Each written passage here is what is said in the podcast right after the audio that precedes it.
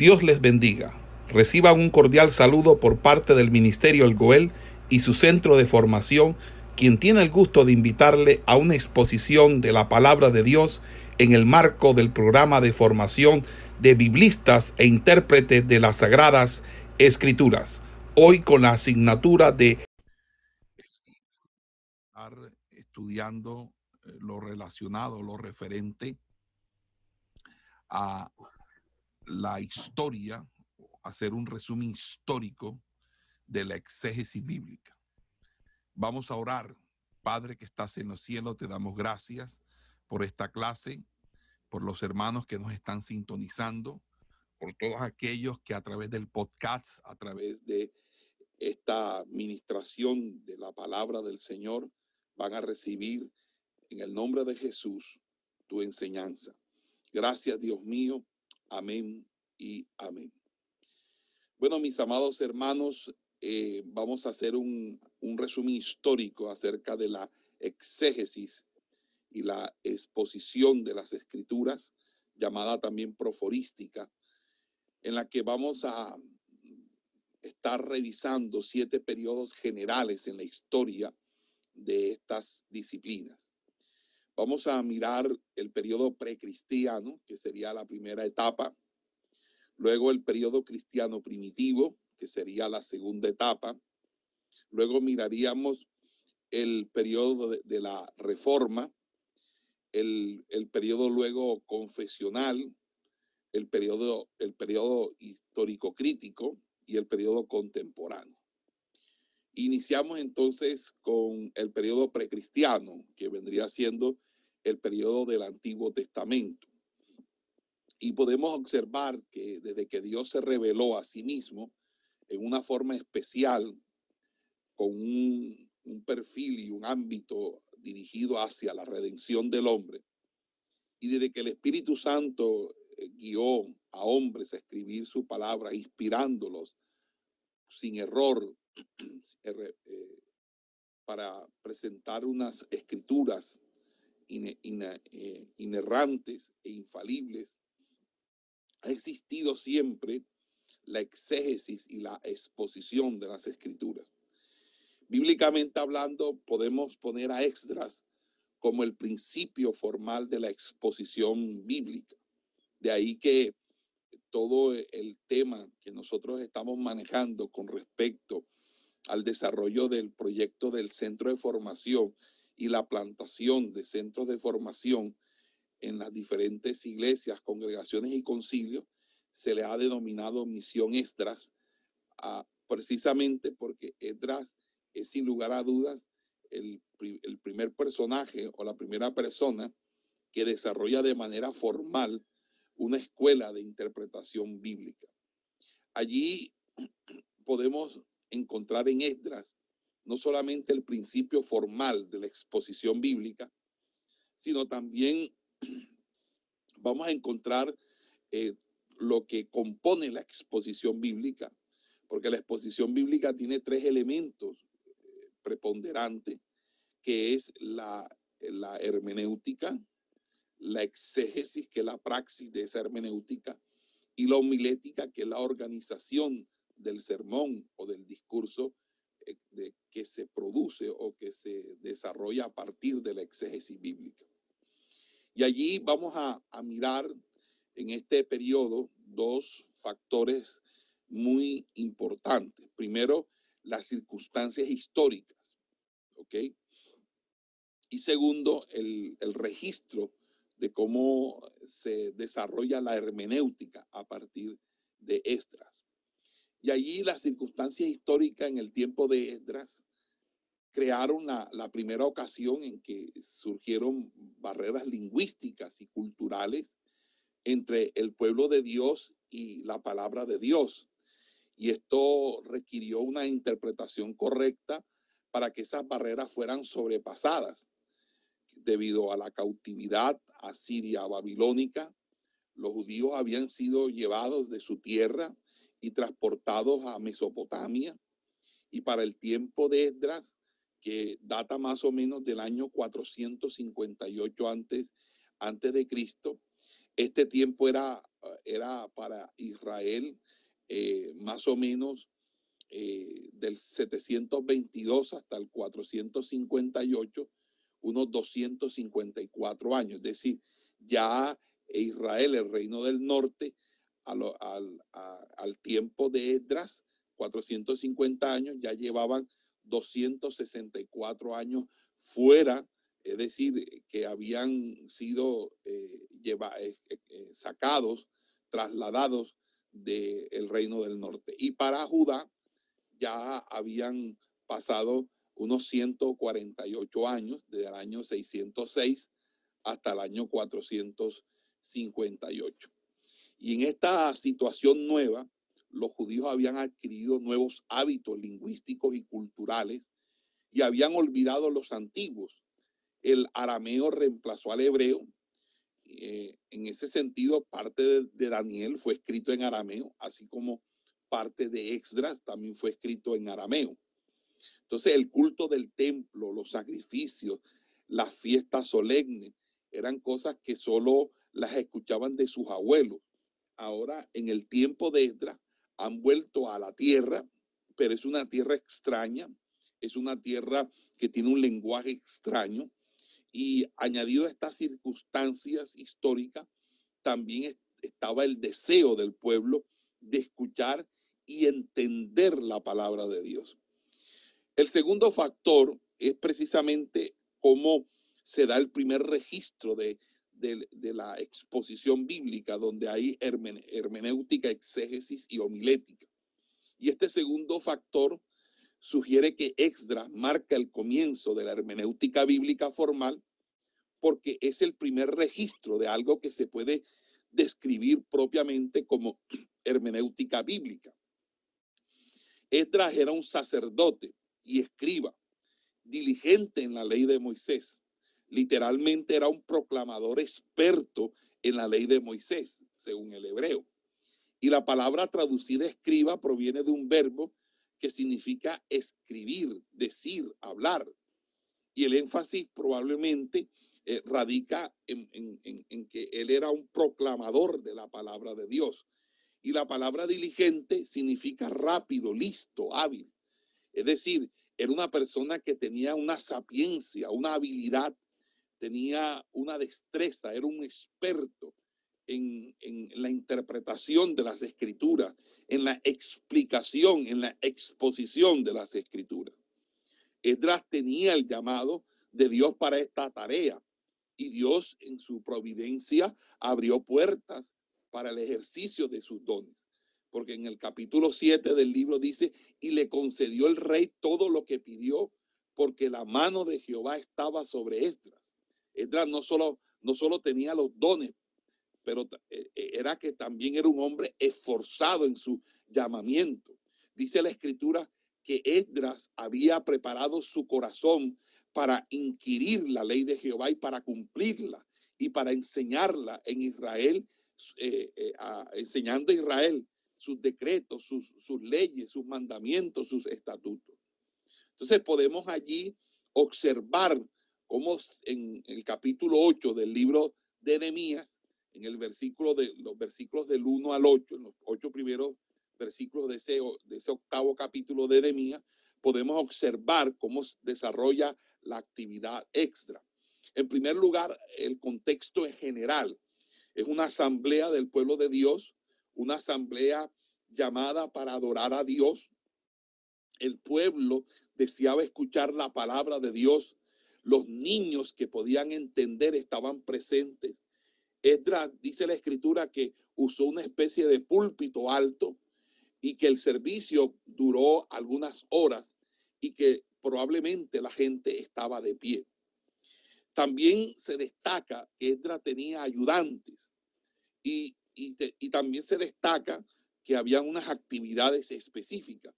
La enseñanza del pueblo, por ejemplo, en Nehemías 8, 7, dice que ellos hacían entender al, pueblo la ley. Literalmente eh, significa que causaron que la gente entendiera. Y esto se llevó a cabo de la siguiente manera, según el texto bíblico. Dice que leían el libro de la ley de Dios claramente y ponían el sentido ponían el sentido, ponían el sentido de modo que entendiesen la lectura. Y la palabra traducida claramente también eh, la vamos a encontrar en, en, en otros pasajes bíblicos, en Levíticos, en Números, y, y eh, básicamente es la expresión de declarar, de expresar de una manera tal que no es difícil entender, de una manera tal que es muy fácil entenderla. Y la implicación es que la ley de Dios se leía en voz alta y se traducía para que la gente la entendiera. Es decir, las frases ponían el sentido y de modo que entendiesen la lectura, eh, hace referencia a que se hacía una traducción en, en resumen, Esdras y sus ayudantes causaron que la gente entendiera la palabra de Dios, porque quizás eh, el idioma hebreo no le tenían un, una, una dinámica, no le tenían de pronto eh, un uso tanto como el arameo, o tampoco tenían una destreza, una habilidad, apenas lo estaban otra vez retomando. Pero Esdras y sus ayudantes causaron que la gente entendiera la palabra de Dios. Ellos lograron esto leyendo en voz alta la palabra, traduciéndola al lenguaje de la gente y interpretándoles cada una de las palabras.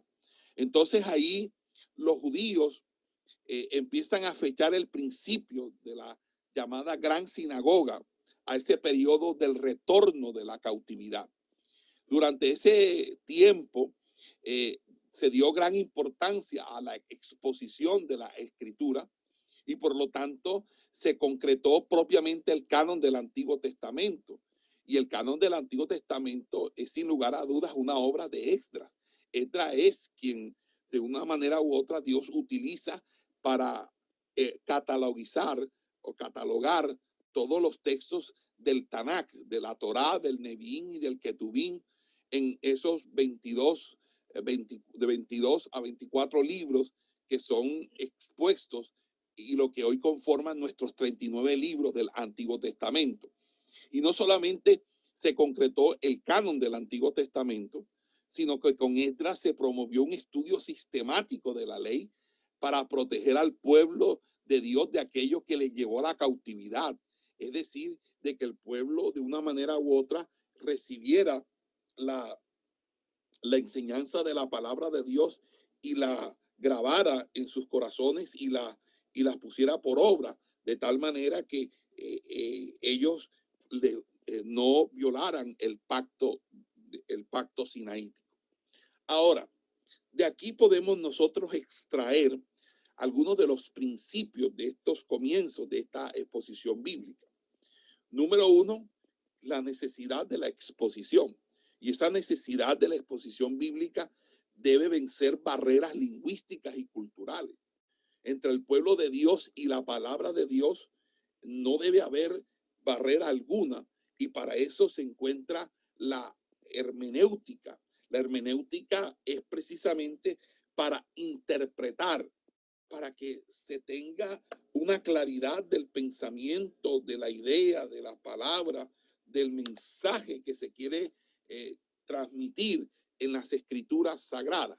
Y eso hace posible que el hermeneuta, el intérprete de la escritura, lo que haga es presentar el mensaje.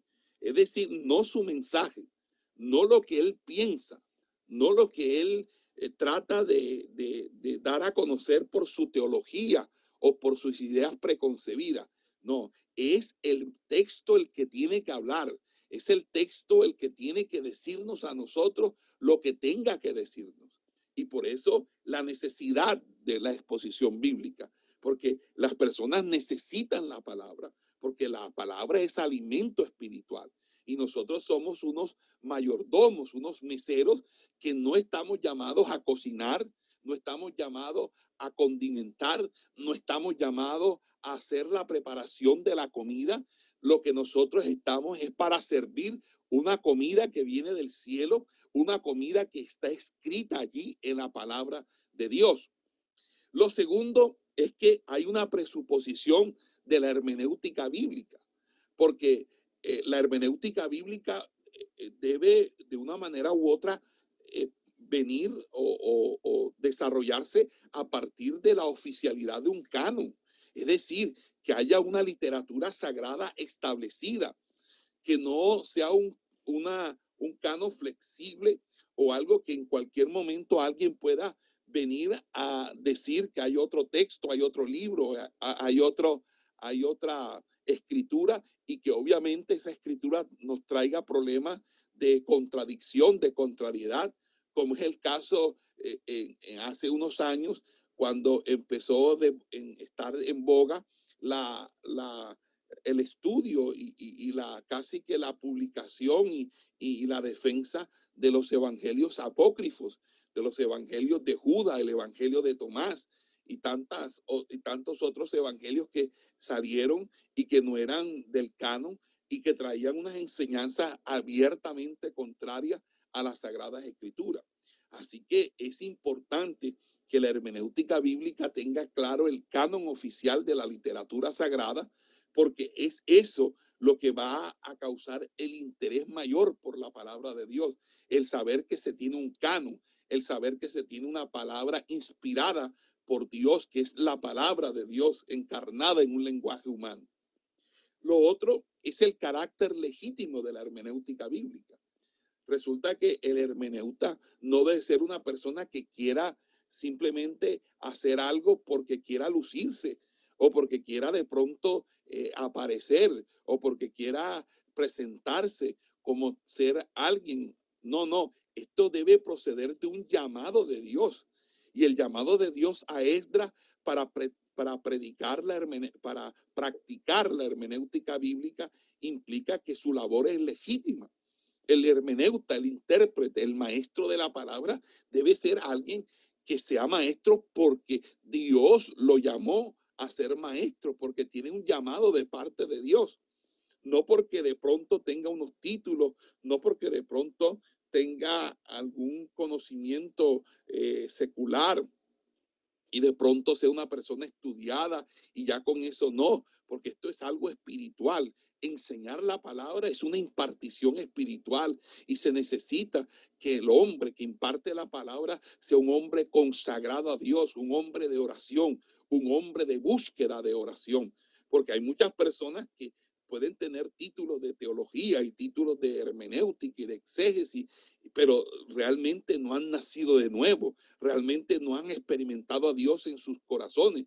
Y lo que van a traer es una teología liberal, una teología mundana, una teología que en vez de consagrar, de edificar, de santificar al pueblo, lo que hace es simplemente llenarlo de escepticismo, llenarlo de dudas, llenarlo de inquietudes que lo que hacen es estorbar la vida espiritual y el crecimiento de los creyentes. Son verdaderos perturbadores de la sana fe y de la sana doctrina.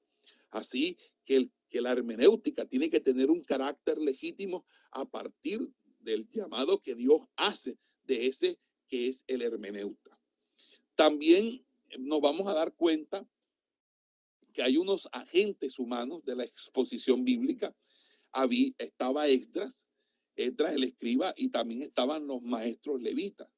Y es que nosotros desde que comenzamos los caminos del Señor, por ejemplo, en mi caso, yo tuve muy buenos maestros en escuela dominical.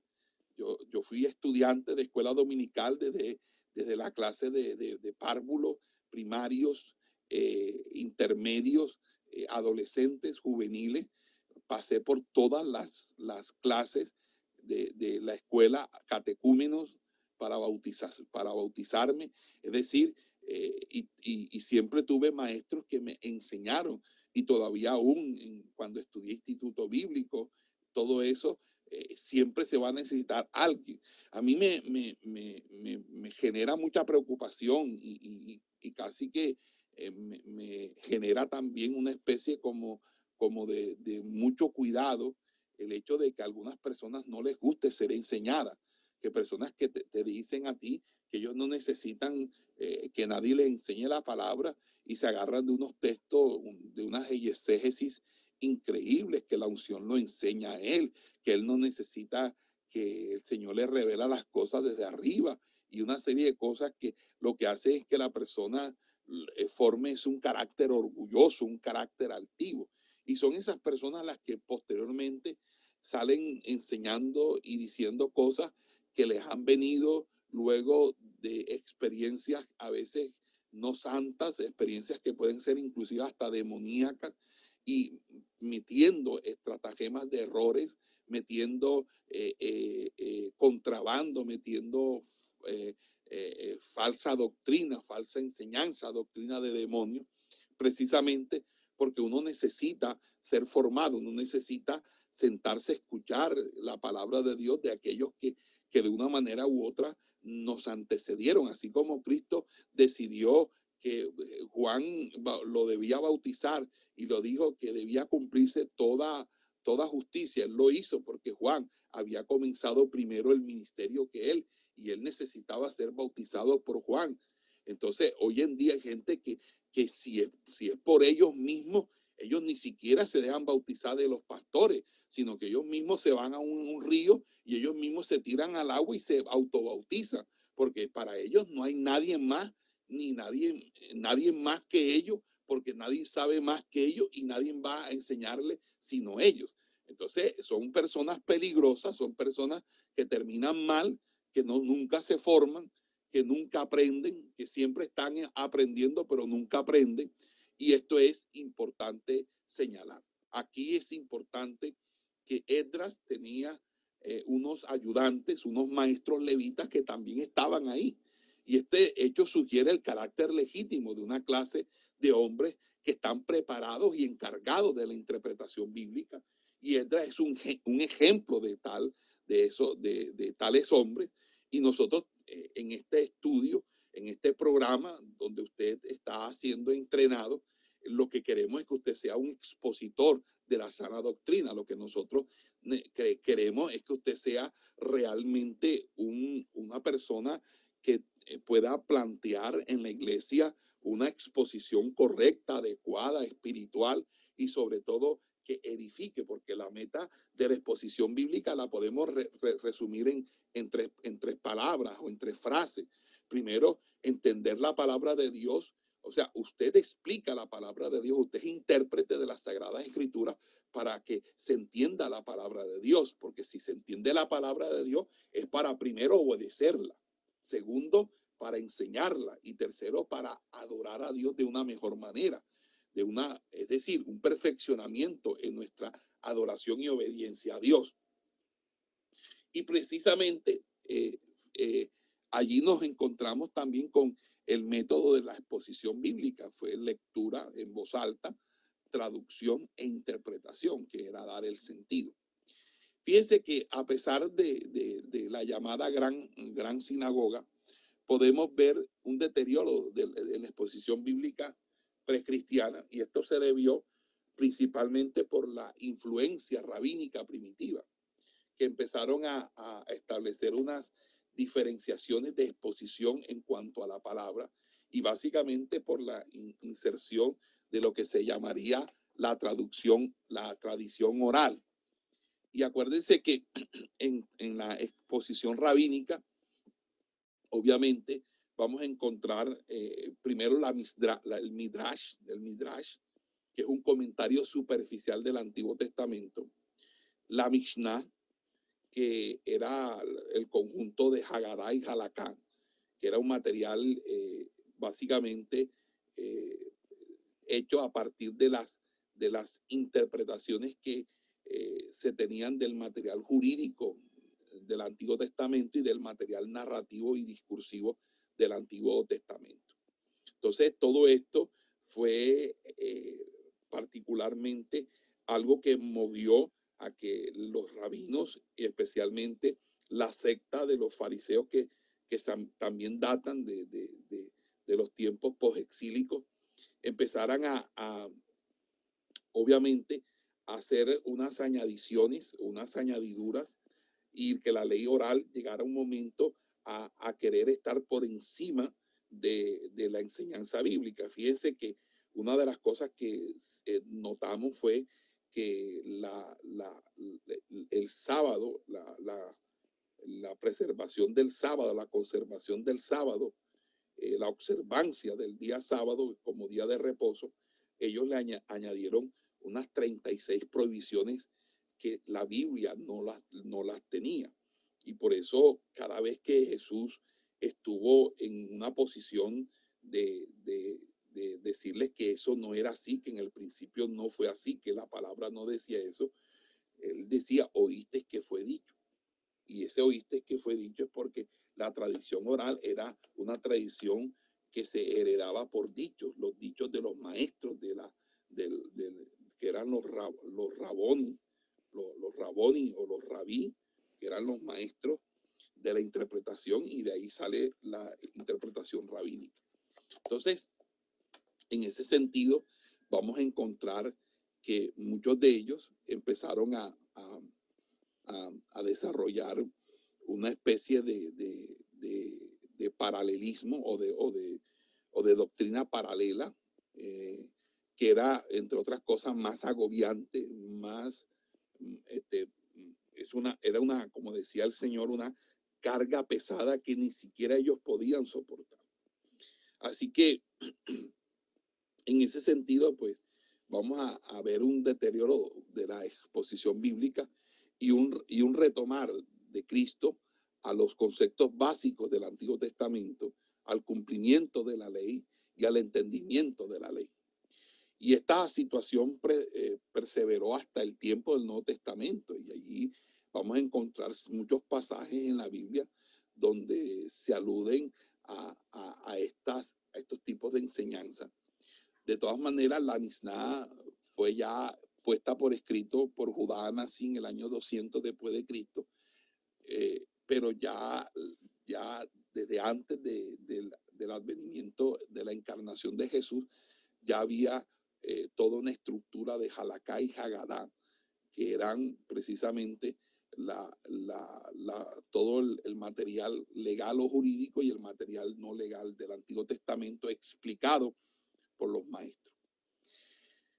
Vamos a encontrar también en algún punto del intertestamento, es decir, en el periodo intertestamentario, eh, unas reacciones de algunas comunidades, como es la comunidad del Qumran, llamado también Esenios.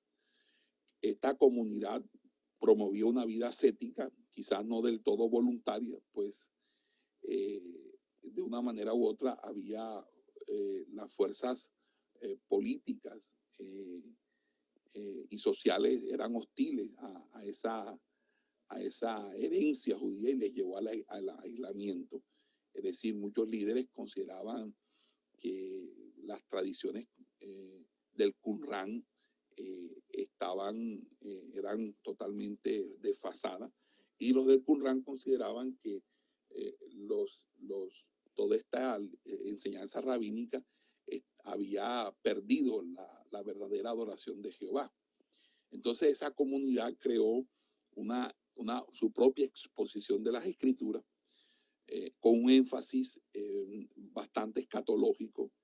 Es un énfasis bastante dado a, a la apocalíptica. Y ahí vamos a encontrar que de una manera u otra eh, hay, un, hay muchos pasajes o, del antiguo que van a ser interpretados de una manera eh, bastante eh, distinta durante este periodo, eh, que es un periodo ya neotestamentario. Vamos a encontrar también la helenización, que empieza por la interpretación alegórica, al adoptar las costumbres, la literatura, el arte griego entonces los judíos helenizados, los judíos extranjeros que hablaban griego, que habían recibido su educación griega y que tenían su formación griega y que obviamente eh, eh, consideraban una superioridad cultural, lo, griego, lo helénico, empezaron a usar más y más este método de exposición que era propio de la literatura griega, de la hermenéutica griega, de la filosofía.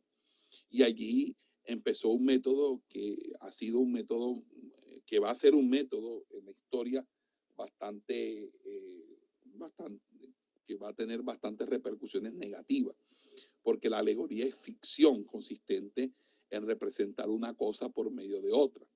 Y esa representación simbólica de ideas abstractas se van a formar las metáforas continuadas, la hipocatástasis. Entonces el método alegórico del texto es interpretado a, partir de un sentido gramático histórico y lo que el autor original está tratando de decir es ignorado. Lo que el intérprete, que el texto diga, viene a ser el único factor importante. Entonces es allí como nosotros hoy, por ejemplo, vemos que muchos de los predicadores de la, de la teología de la prosperidad lo que hacen es alegorizar los pasajes, llevarlos a, unas, aplicaciones muy convenientes para sus estrategias de marketing y sus estrategias y que realmente olvidan el, verdadero interés del pasaje y no les importa ni les interesa el contexto, no les interesa el propósito ni del libro ni del pasaje, sino que simplemente toman un, pasaje y lo colocan y se lo plantean a la audiencia de, un, de tal manera que con ello justifican lo que están haciendo y, imprimen una, un fervor y una pasión en, en, en las personas para que accedan a sus solicitudes, que casi siempre son transaccionales, que casi siempre son para búsqueda de, dinero y de hacer mercadería. Entonces, allí nosotros vamos a encontrar que el origen de la interpretación alegórica eh, eh, proviene de la filosofía griega. Y esto sirvió como fuente para este tipo de interpretación. La, la interpretación alegórica implicó una ambivalencia fundamental contra la literatura en la cual estaba siendo usada, porque los filósofos griegos eran repulsados por algunos de los hechos inmorales de sus dioses, mientras que al mismo tiempo eran atraídos por sus valores. Entonces la solución fue interpretar alegóricamente esos hechos inmorales para obviarlos, y esa interpretación alegórica los hizo aceptables moralmente. De tal manera que, que hoy en día hay predicadores que terminan diciendo que Simón el mago, por ejemplo, él obró bien, porque, eh, eh, porque el que estaba equivocado era Pedro, como escuché en un mensaje de, un, de, un, de uno de estos predicadores de, de que, que, tiene bastantes seguidores por la internet. Y son, son, son precisamente eh, mm, realmente escandalosos ver cómo se interpreta la, la Biblia de esa manera. Y es escandaloso porque obviamente esto contradice todo lo que el texto realmente dice al respecto. Entonces, los judíos helenizados dieron una interpretación alegórica del Antiguo Testamento. Algunas partes del Antiguo Testamento ellos simplemente la, la, la repulsaban, no estaban de acuerdo con ella, pero sí estaban atraídos por el monoteísmo del Antiguo Testamento eran leales a la tradición judía. Y la, y la solución fue interpretar esos pasajes para que no, no entraran en contradicción con la filosofía griega. El método alegórico lo que hizo fue a subsanar, entre comillas, la interpretación bíblica para ponerla al tenor de las enseñanzas de los filósofos griegos. Por eso usted va a encontrar un origen que es de la escuela de Alejandría y que vamos a hablar ahora, que eh, decía que el Espíritu Santo estuvo en, Platón y, en Sócrates y en Platón, a pesar que Sócrates fue una persona que practicó la homosexualidad abiertamente. Eh, y sin embargo, él decir estas cosas. Pero obviamente todo esto hace parte de, lo que eh, produce cuando se abandona la sana doctrina y cuando ya no eh, se hace caso a la primera y regla fundamental, que la Biblia es su propio intérprete. Y entonces empezamos nosotros a alegorizar, a traer elementos extraños, de fuego extraño.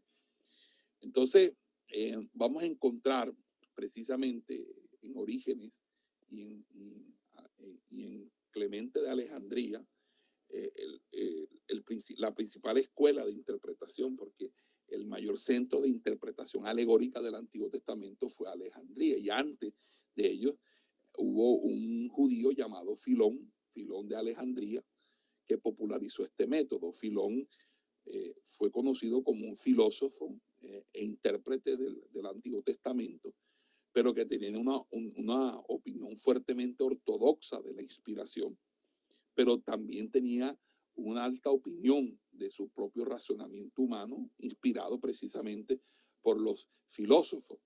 Y, sobre todo porque Filón practicaba el estoicismo, que era una, una escuela filosófica mm, de, de, orientación moral que, que, tuvo un arraigo muy importante en los tiempos de él y en los tiempos del apóstol Pablo. De tal manera que existían dos escuelas preponderantes, que era la escuela de los estoicos y la, la escuela de los epicúreos.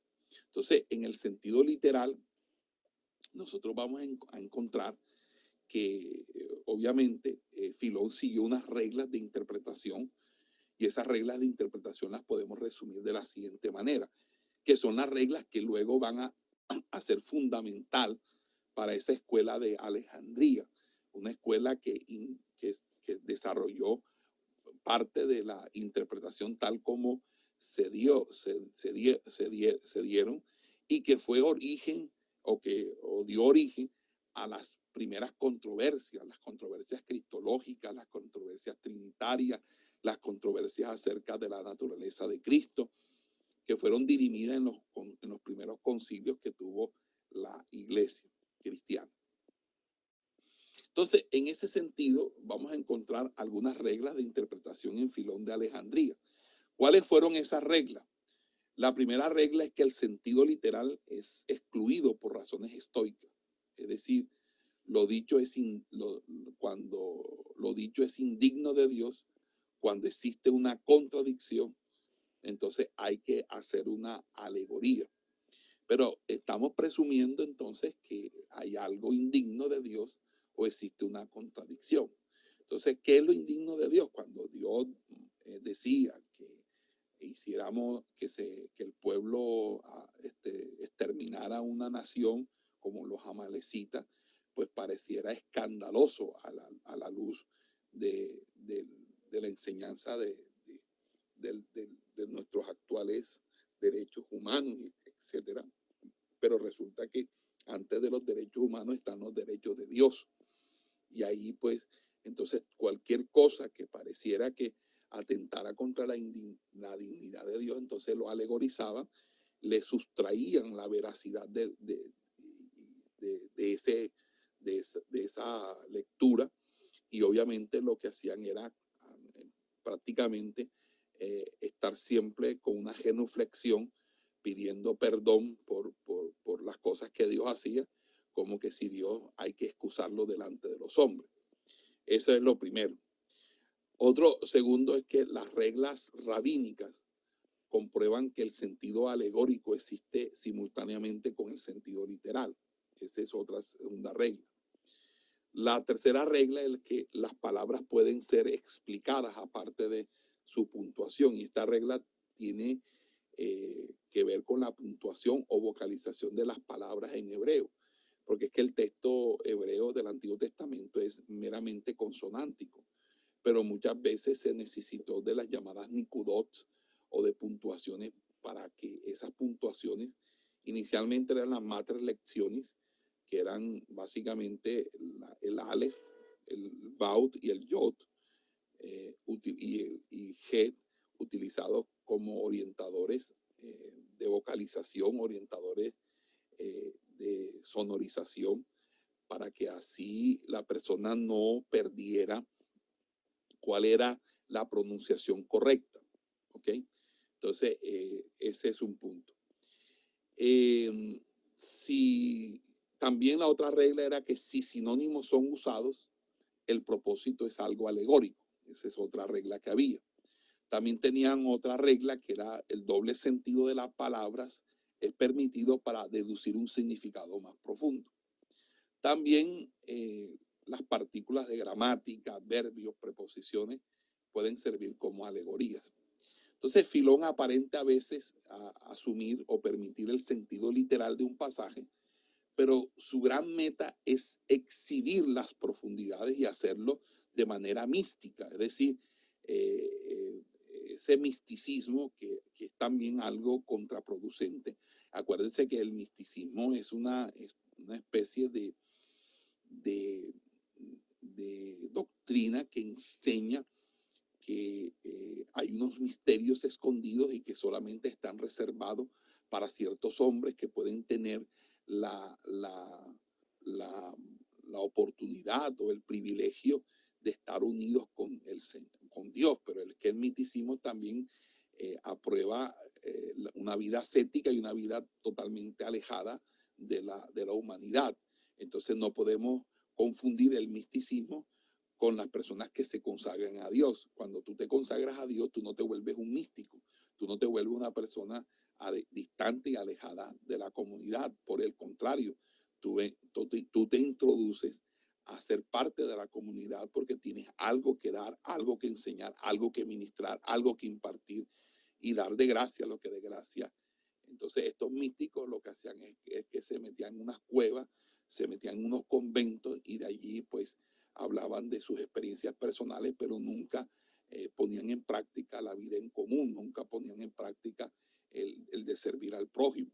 Entonces, Filón eh, eh, este, exhibía supuestamente profundidades místicas de ese significado que están ocultas bajo las palabras sagradas.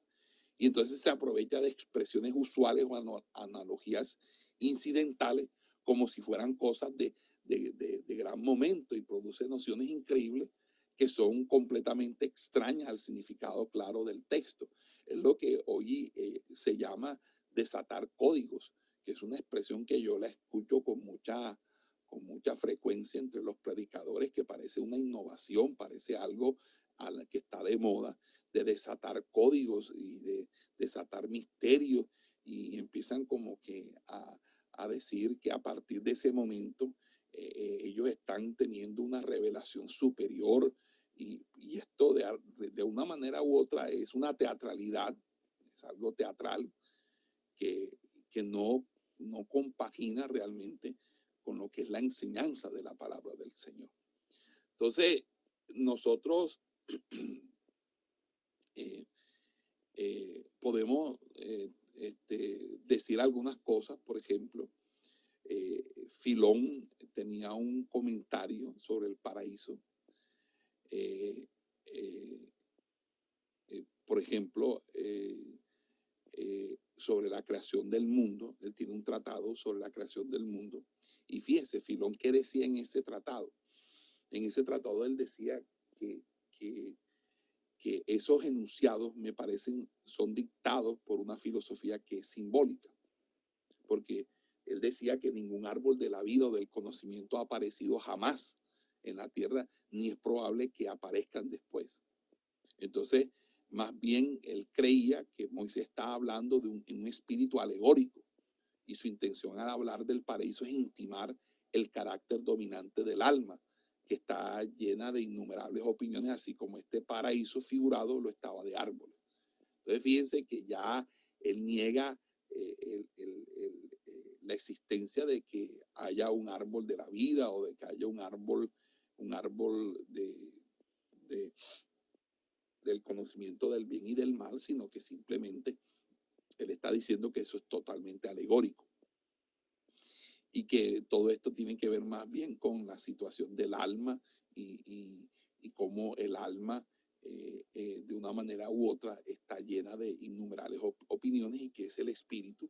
Y entonces ahí empieza todo ese dualismo platónico a desarrollarse Filón, a tal punto que Agustín de Hipona, que también es otro neoplatónico, eh, un lobo ahí rapaz, eh, lo que hace es eh, decir que existen dos creaciones. Una creación del capítulo 1 es una creación que fue espiritual y luego la del capítulo 2 es una creación material.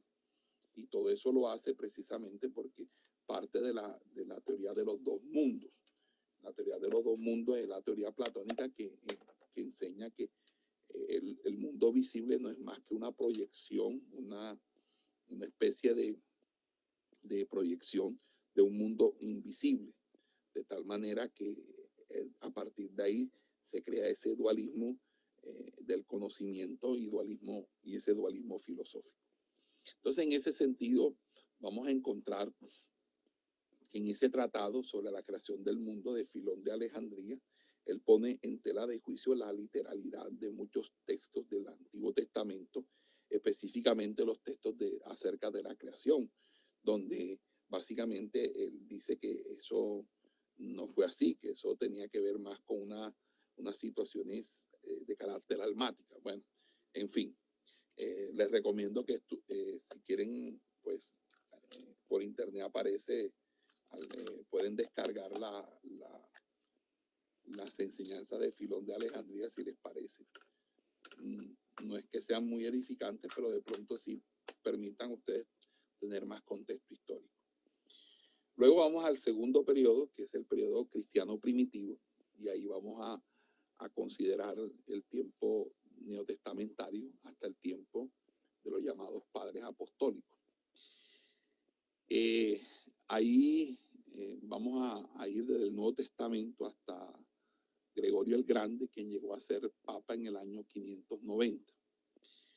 Habiendo ya entrado en, a este periodo, al considerar lo que hablamos de Qumran y los esenios, así como los judíos helenizados, debemos también nosotros recordar que durante este periodo tenemos el, mayor ejemplo de la exposición rabínica. Para el judío existían dos lo que les decía, la escritura, que era el Tanakh, Torah, Nevin y Ketuvin, pero también la oral, que era la traducción de la Mishnah. La Mishnah se va a convertir luego en un libro en el año 200, pero antes el, eh, había toda una serie de, de, enseñanzas que se transmitían de manera oral, de rabino a rabino, de maestro a discípulos por generaciones, y, y, luego, pues como les decía, en el año 200 Judá nací las compila y, forma lo que es la Mishnah, porque la Mishnah es el antecedente de lo que hoy es el Talmud. Y eso pues es algo pues que eh, sería interesante también que ustedes investigaran. Entonces, la, la, la, la, la Torah escrita es obviamente la escritura del Antiguo Testamento, pero la oral eh, es lo que va a construir como digo, la Mishnah, la Mishnah construye la Gemara y la Gemara construye el Talmud, tal como hoy está el, Talmud en, el judío, en el judaísmo ortodoxo. Ahora bien, nosotros vamos a encontrar en este periodo tres sistemas de exposición. Vamos a encontrar el sistema de exposición, es decir, hermenéutica, exégesis y homilética de la escuela de Hillel, básicamente. Él eh, vive entre el año 30 antes de Cristo hasta el año 9 después de Cristo, más o menos. Eh, hay, una, hay otras reglas, además de la Ilel, que es la de un rabí llamado Ismael, que em, habla de 13 reglas. Él pues vivió mucho después de Hilel, porque Hilel prácticamente fue contemporáneo con el tiempo de Jesucristo, mientras que Ismael estuvo más o menos cuando ya Pablo ya había empezado a escribir los, el Nuevo Testamento. Entonces, Rabí Ismael del año 60 hasta el año 121 y tiene 13 reglas, 13 reglas. Y también tenemos el Rabí Eliezer, que ya es del siglo segundo, ya un siglo después. Y ahí es donde eh, se hace muy popular las, homilias del texto de la Hagadá, que es un texto allí que eh, es bastante interesante, eh, y Halakha. Muy bien. Rabí Ismael y su sistema es, el, es, encontrado en el método misdraico de exponer el texto del Halakha, mientras que Eliezer es más dado a la exposición de el Haggadah. El Haggadah, acuérdense que son las historias bíblicas de las cuales se extraen enseñanzas, que es más o menos la interpretación narrativa del texto bíblico. Mientras que el Halakha tiene que ver ya con la interpretación jurídica, es decir, con aquellas cosas que de una manera u otra se podían convertir en misbot, que significa mandamientos. Básicamente era eso. Ahora, por la providencia divina, el método preferido fue el, de Hillel, quien promovió un sistema sobrio, muy sencillo y simple, que se, se enumeró en siete reglas. ¿Cuáles fueron las siete reglas? Las reglas de Hillel fueron siete. Eh, una que es, eh, la primera que es Kol Beomer, Kol Beomer, que es ligero y pesado, es usado al interpretar escritura por la escritura por, medio del argumento a fortiori, donde lo menos estricto o menos importante interpreta lo más estricto o más importante. Eso es el método Kol Beomer. Está el equivalente a lo que hoy sería analogías de expresiones. Dos textos separados unidos por analogía de una frase o palabra o a, la raíz eh, de la palabra es usado para interpretación. Eso pues también es otra regla. Eh, eh, por ejemplo, en jueces 13.5 es, es, usado para interpretar 1 Samuel 1.11 y concluir que Samuel era también nazirita. En, ¿cómo se llama? sería la, lo que se llama analogía de expresiones. También está el Villan at Mitrabut Ehat, Bijan at Habut Ehat, que significa edificar del padre de un texto o familia de un texto, donde un texto explícito sirve como fundamento o punto de partida para construir una regla para todos los demás pasajes similares. Esto es casi la regla de la llamada primera mención, por ejemplo. En Éxodo capítulo 3, verso 4, Dios llamó a Moisés, usando su nombre dos veces, Moisés, Moisés se establece que cada vez que Dios habló a Moisés, lo hizo así de la misma manera. O sea, Binyan at Mikalhut Ehat. Está también Binyan at Mishener Ketubin, que significa edificar del Padre de dos textos. Y esta es una extensión de la regla anterior, donde dos textos sirven como fundamento para una conclusión general. Por ejemplo, en Éxodo 21 habla solo de dos partes del cuerpo, ojo y diente. Cada otra parte del cuerpo está en mente. Cuando cualquier parte del cuerpo de un esclavo era mutilada, su libertad debía ser concedida. Es decir, no solamente tenía que perder el, solamente el ojo y el diente, es que cualquier cosa que perdiera, si sea un dedo, le daba libertad. Entonces es la interpretación Binyan Ab Mishenek Ketubin. También está Kelal Ufehat, que es lo general y lo particular. O sea, un enunciado general es hecho y seguido por una consideración singular que particulariza el principio general. Por ejemplo, en Génesis 1.27 tenemos la creación del hombre en términos generales, mientras que en el capítulo 2, verso 7 al 21 lo tenemos de manera particular. Es lo mismo, sino que el relato es general y luego el relato se particulariza. Y eso es muy, muy dado en la narrativa hebraica. También está el Kayosh Bo Mihmohan Ahag, que es la analogía hecha de otro pasaje. Un tercer pasaje puede ser usado para explicar otros dos. Por ejemplo, hay una aparente contradicción entre Levítico 1 y Éxodo 25 con respecto a desde dónde habló Dios con Moisés.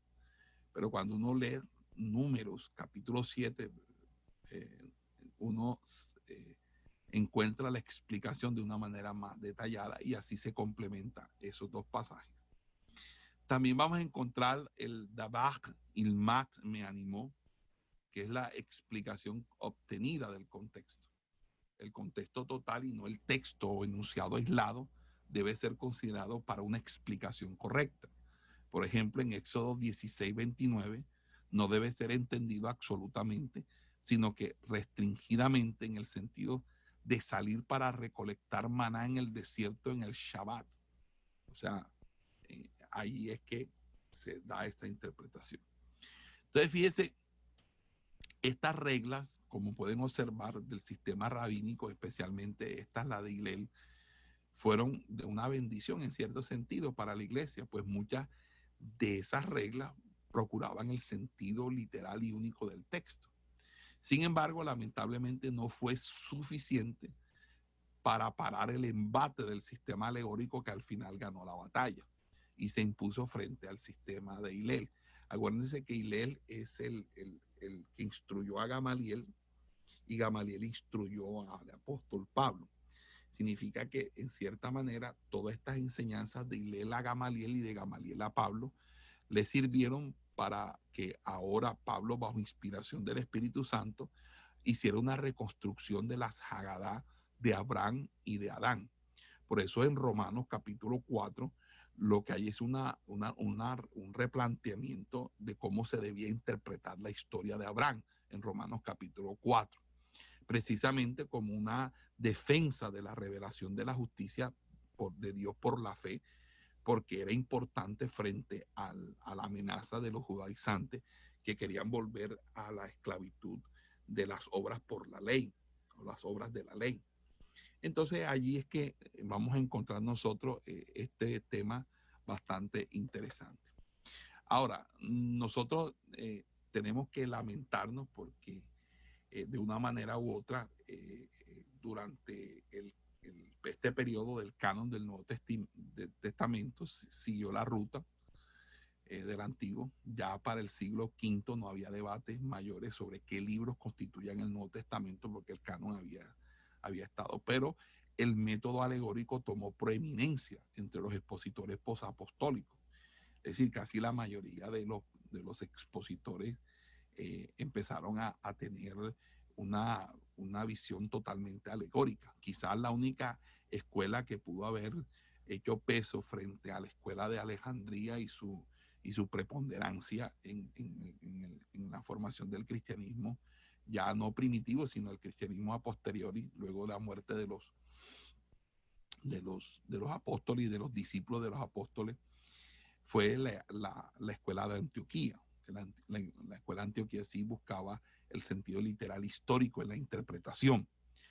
Pero allí vamos a darnos cuenta que eh, eh, antes de, tenemos que, antes de pasar a esto, vamos a, hacer un breve resumen del de, el uso que el Nuevo Testamento hace eh, del Antiguo Testamento.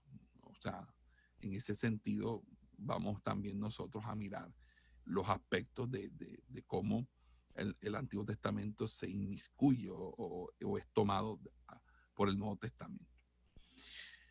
Eh, siga, siguiendo la, la, hoja de ruta de histórica que tenemos, vamos a encontrar que en el siglo segundo, Clemente de Roma usualmente no interpretaba la escritura de una manera fantasiosa. Ignacio usualmente evitaba la interpretación alegórica y forzada. La epístola de Bernabé, una alegorización extensiva eh, y es bastante, eh, es bastante fuerte.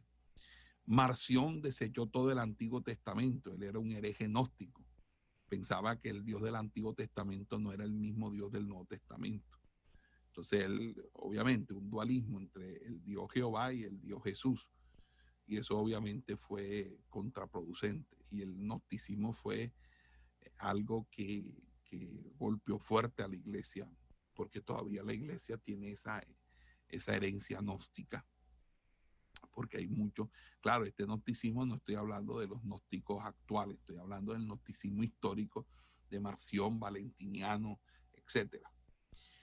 Eh, eh, Justino Mártir se preocupaba tanto por descubrir, la enseñanza del Antiguo Testamento sobre Cristo, que rara vez tomaba en cuenta lo que los profetas estaban diciendo a sus contemporáneos.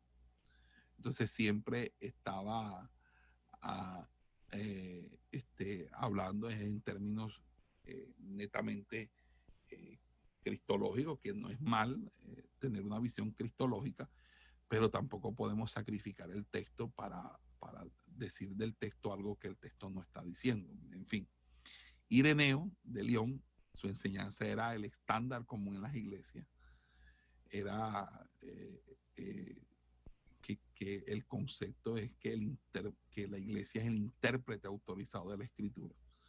Y entonces eso es un, es un problema allí. Entonces hay un texto de él contra las herejías que él escribe y allí empieza a defender el magisterio de la iglesia. Mm. también defiende la sucesión apostólica, que es la base para el papado. Entonces ahí nos vamos a encontrar en el siglo II, existe una interpretación literal en Clemente de Roma e Ignacio, no Clemente de Alejandría, sino Clemente de Roma, una interpretación alegórica en la interpretación de, de, de la epístola Bernabé, una interpretación tradicional que es la de Ireneo y el rechazo completo del Antiguo Testamento por Marción. Ya en los siglos tercero al quinto eh, podemos considerar, número uno, Alejandría. En Alejandría, eh, y aquí voy a explicar esto, Egipto. En Alejandría, la ciudad fundada por Alejandro Magno, en honor a él, que quedaba en la tierra, precisamente en la tierra de Gosén, en, en el delta del río Nilo cuando te desemboca en el, mar Mediterráneo. En Alejandría, Egipto, durante el siglo III, el clima intelectual era tal que las escrituras fueron atacadas como inmorales, triviales y absurdas eh, por las cosas que pues, se, estaban en el Antiguo Testamento, intentando hacer significativa la fe cristiana a los, a los intelectuales eh, de Alejandría algunos eruditos recurrieron a la alegoría. Clemente Orígenes, por ejemplo, interpretó el caso de Rebeca sacando agua del pozo para el siervo de Abraham y para sus ganados como significado que nosotros debemos ir a la fuente de la escritura para obtener a Cristo. Y en la historia de la entrada triunfal, el asno significa el Antiguo Testamento, mientras que el pollino el Nuevo Testamento. O sea, unas, unas cosas que, mejor dicho, eh, ni, ni, exige una explicación. Antioquía fue una reacción entre los siglos IV y V contra la alegoría, pero una influencia que se perdió debido a las controversias teológicas. La iglesia se dividió en los segmentos oriental y occidental y hubo un cisma, que fue el, el, cisma del monofisismo, y de ahí surgió el catolicismo ortodoxo de Oriente y el catolicismo romano occidental. También la iglesia occidental, entre los siglos IV y V, su hermenéutica se caracterizó por dos cosas, la interpretación alegórica y la autoridad de la tradición. Aunque algunos reconocieron los peligros de la alegoría, establecieron buenos principios teóricos en sus escritos. En sus propias exégesis, la mayoría de ellos se apoyaron del método alegórico. En eso está Ambrosio de Milán, Jerónimo y Agustín de Hipona, por ejemplo. Luego vamos al, tercer periodo y allí con este término y seguiría la historia en la próxima sesión. Durante este periodo, así como entre los judíos, la tradición de los ancianos tomó prioridad. De la misma manera, la llamada tradición eclesiástica vino a ser suprema. Tanto las escrituras como los escritos llamados de los padres de la iglesia eran, eran ofrecidos como sostén para esas tradiciones y la fuente principal de la teología eh, medieval fueron las tradiciones de la iglesia durante mil años. Y allí el tipo de exposición que predominó fue la llamada cuadrivia o cuatripartita, donde los intérpretes de la eh, Edad Media eh, vieron sentidos o significados múltiples en la escritura. ¿Cuáles eran esos cuatripartitas? Era el significado literal, nos muestra lo que Dios y nuestros padres hicieron. Uno. Segundo, el significado alegórico nos muestra dónde nuestra fe está escondida. Tercero, el significado moral nos da reglas para la vida diaria y el significado analógico, místico, espiritual nos muestra el fin de nuestra lucha, básicamente. Esta interpretación eh, cuatripartita podría ser usada de la siguiente manera. La, la interpretación podría ser literal, alegórica, moral o analógica. Por ejemplo, Jerusalén para los intérpretes medievales podría ser la ciudad literal en Palestina, alegóricamente la iglesia, la iglesia moralmente el alma humana, o analógicamente la ciudad celestial. Entonces vemos que la interpretación literal es el significado sencillo y evidente. La interpretación alegórica provee lo que se ha de creer y ahí es donde está el peligro. Y la interpretación moral dice qué debemos hacer. Y la interpretación analógica, qué es lo que debemos nosotros esperar. Sin embargo, la edad media de la iglesia también es conocida como una edad oscura, porque muchos clérigos, eh, eh, sin mencionar los laicos, ignoraban el contenido mismo de la, de la, escritura, porque es que la escritura no se podía traducir a ningún otro, otro idioma sino al latín, y el latín ya era un idioma en desuso. Y entonces nadie, es como hoy tuviéramos nosotros la Biblia en griego. Si nosotros tuviéramos la Biblia en griego, ¿quién leería la Biblia? Nadie, porque ¿quién va a leer, en coine? Tendrían que entonces aprender. Entonces los únicos que podían leer eran los que iban a los seminarios, duraban cinco o seis años estudiando allá y venían de allá a, entonces la misa era dada en latín y entonces todo eso había un distanciamiento profundo entre la feligresía y, el sacer, y los sacerdocios y el sacerdocio católico. Y ahí es donde la, la, el, se levanta el espíritu hermenéutico, eh, eh, donde eh, uno se da cuenta cuál fue el, el, verdadero interés. Y ahí es donde se destaca una frase de Hugo de San Víctor, más o menos en el año, en el siglo XI, eh, que, que, dice cómo era la hermenéutica. La hermenéutica la resumió así. Primero aprende lo que debes creer y luego ve a la Biblia para encontrarlo allí. Entonces imagínense eso. Primero aprende lo que debes creer y luego tienes que ir a la Biblia para encontrarlo allí. Entonces imagínense eso. O sea, no es que leo la Biblia y, la Biblia me enseña lo que yo debo creer, sino no, primero aprende lo que debes creer y luego ve a la Biblia para encontrarlo allí. Bueno, las figuras claves en ese periodo fueron los victorinos, que son los, los, monjes eh, pertenecientes al monasterio de ese mismo nombre, monasterio de San Víctor en París, quienes bajo el liderazgo de un discípulo de Hugo, Andrés de San Víctor, pusieron un énfasis en el significado literal pero usando la vulgata para encontrar el significado cristiano y el texto hebreo para la explicación judía. También hay otro, otro teólogo importante que fue Esteban Langdon, el, un arzobispo de Canterbury, que él fue quien dividió la Biblia en capítulos. Acuérdense que Esteban Langdon fue la persona encargada de dividir la Biblia en capítulos tal como hoy nosotros la tenemos eh, dividida. Él buscó interpretar la Biblia en conformidad con las doctrinas de la iglesia y prefirió el significado espiritual al literal, puesto que según él, este era mejor para predicar y hacer crecer a la iglesia. Entonces había una, una intencionalidad en esa predicación, exposición basada en una exégesis sesgada de las escrituras, donde primero se, se, se adoctrinaba a las personas y luego las personas lo que, lo que debían ver la Biblia, leerla y estudiarla a la razón de la, de la forma tradicional como la iglesia enseñaba sus doctrinas, aunque eh, no estuviese en las escrituras. Entonces, por ejemplo, el purgatorio, uno va a la Biblia, no está el purgatorio, pero lo enseñaba la iglesia, tenías que creer en eso. La adoración a María, en la Biblia no habla de la adoración a María. Entonces, tienes que creer eso porque eso te lo enseña. Entonces era una cuestión más por obligación, más de no ganarte un, problema de que te persiguiera la Inquisición. Entonces, más, básicamente eso fue lo que caracterizó la Edad Media.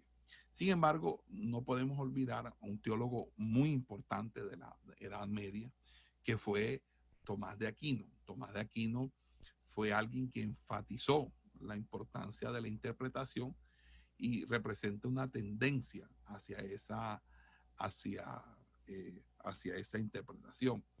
Y él estaba profundamente involucrado en la práctica del sentido múltiple de su época. Ahora, también hay otra persona que, que quizás fue un, alguien que sembró la semilla de, de, la, de la, reforma, fue Nicolás de Lira, un, un judío que se convirtió que tenía un amplio conocimiento obviamente del hebreo, y su importancia se debe a que él revivió el énfasis de la escuela de Antioquía, dando preferencia al sentido literal de las escrituras. Y ahí él urgió constantemente que los lenguajes originales fueran consultados. y que se quejó muchas veces del sentido místico porque el sentido místico ahogaba el literal.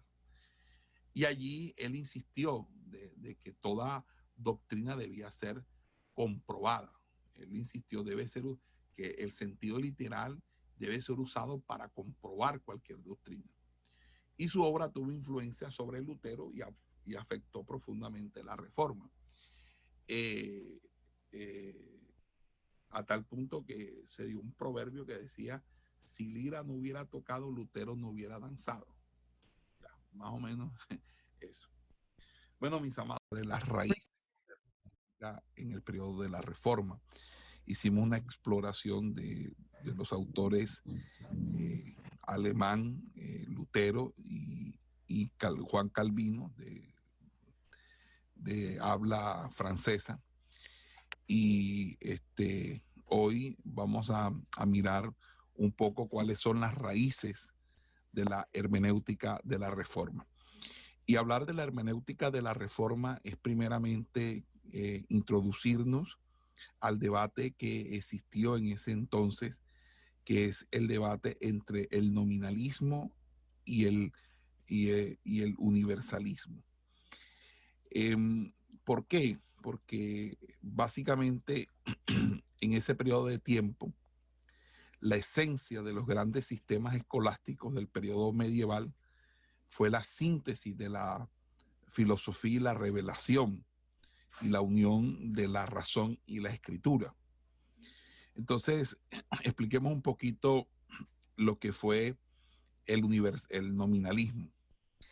El nominalismo es una doctrina filosófica según la cual todo lo que existe es particular. Esto generalmente se afirma en oposición a quienes sostienen que existen los universales o las llamadas entidades abstractas. El nominalismo niega la existencia de universales tanto de manera inmanente como trascendente. En rigor, la doctrina eh, nominalista se opone a la doctrina universalista o del universalismo. El término nominalismo proviene del latín nomen, que significa nombre, y eh, en pocas palabras, el nominalismo es un particularismo, es un concepto historiográfico que se aplica a la historia de Europa eh, occidental para definir la defensa de una particularidad o condición particular, especialmente las particularidades religiosas. Eh, resulta que el nominalismo surgió en reacción de un problema que era el problema de los universales. Eh, en concreto, contesta la pregunta, ¿qué representa el hecho de que algunas cosas son del mismo tipo? Por ejemplo, Sócrates y Platón, los dos son hombres. El hecho de que ciertas propiedades son repetibles, por ejemplo, la hierba, una camisa, una rana, pueden ser todas verdes. Y la, y la pregunta es en virtud de que Sócrates y Platón son ambos hombres y la hierba, la camisa y la rana son todos verdes.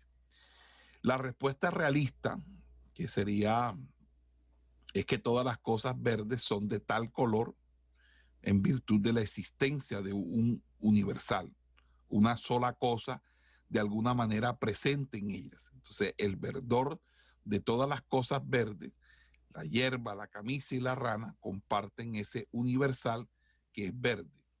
De modo que un universal es algo repetible que puede estar de manera íntegra en, varias, en varios particulares a la vez.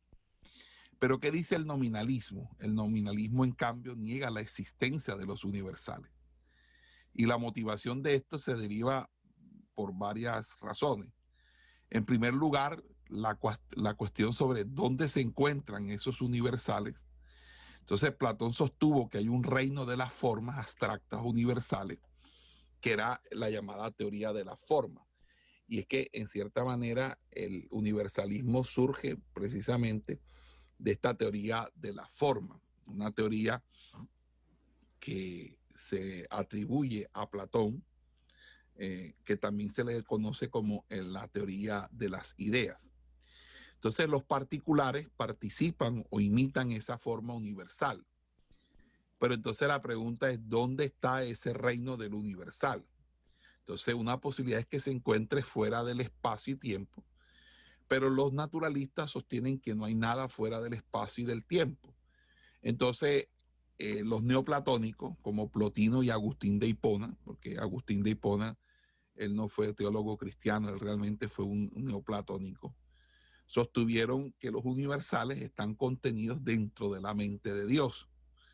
Y allí es donde los realistas moderados sostienen que no hay ámbito en el que los universales existan, sino más bien eh, los universales se encuentran en el espacio y el tiempo. Entonces, todos estos problemas, el problema de los universales es una cuestión tratada durante toda la historia de la filosofía, pero su debate se acentuó en la Edad Media con autores como Guillermo de Ockham.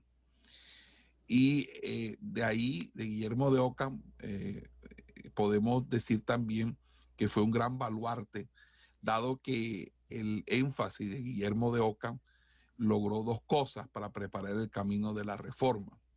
Primeramente, creó una desconfianza profunda en las construcciones y sistemas del escolasticismo que estaban basadas precisamente eh, en, los llamados universales y limitó la teología a la revelación, solo para obtener conocimiento. Guillermo de Ockham eh, es un, es un fraile franciscano que vivió en el siglo XIII. era oriundo de Inglaterra, de hecho de Ockham, un, un, pequeño pueblo, y por eso se llama Guillermo de Ockham, porque nació ahí.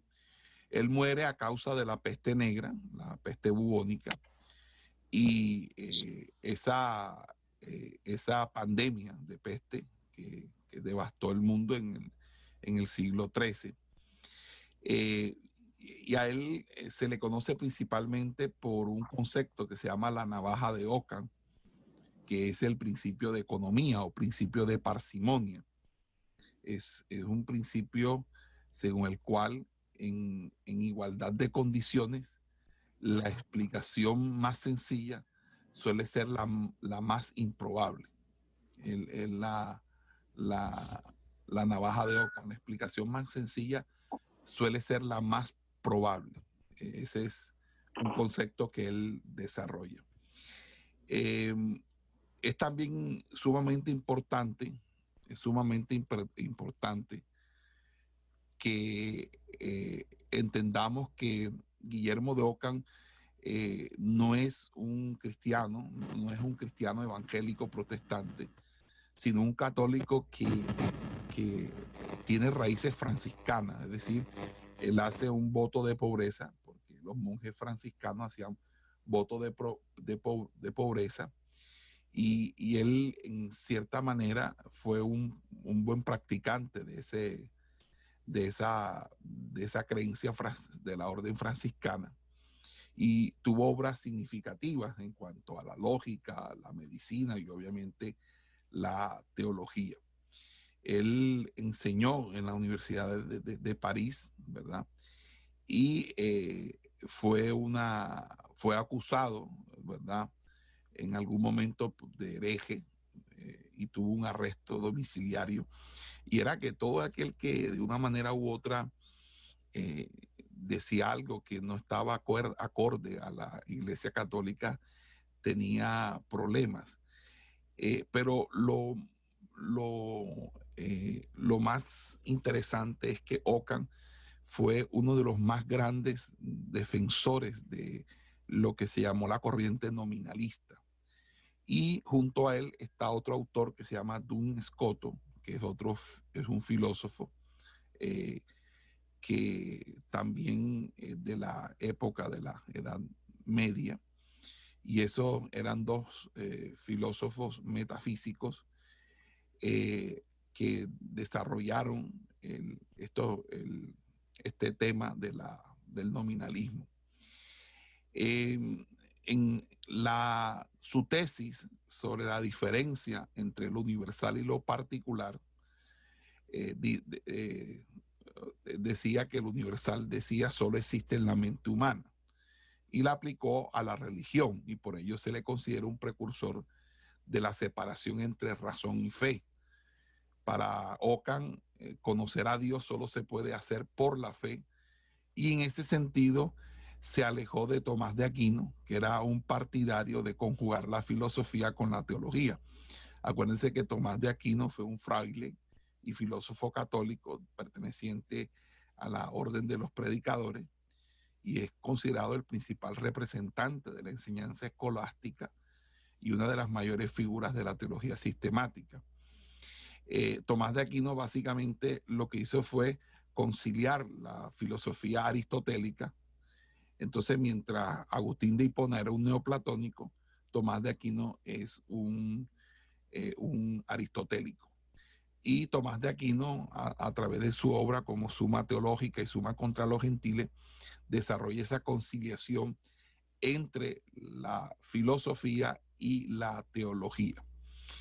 Eh, en ese orden de ideas, pues eh, el aporte significativo de Guillermo de Ockham fue obviamente crear una desconfianza profunda en las construcciones y sistemas del escolasticismo, eso lo habíamos hablado, pero también limitar la teología de la revelación eh, solo para obtener conocimiento. Entonces, el resultado fue un sistema de interpretación más confiable que las especulaciones alegóricas de los padres, porque ahora eh, se debía hacer la revelación por la misma escritura. Esto llevó a Martín Lutero eh, a, que expusiera una de las más importantes reglas de la, o quizás la más importante de la hermenéutica, que es la hermenéutica, o mejor dicho, que es el, eh, básicamente el,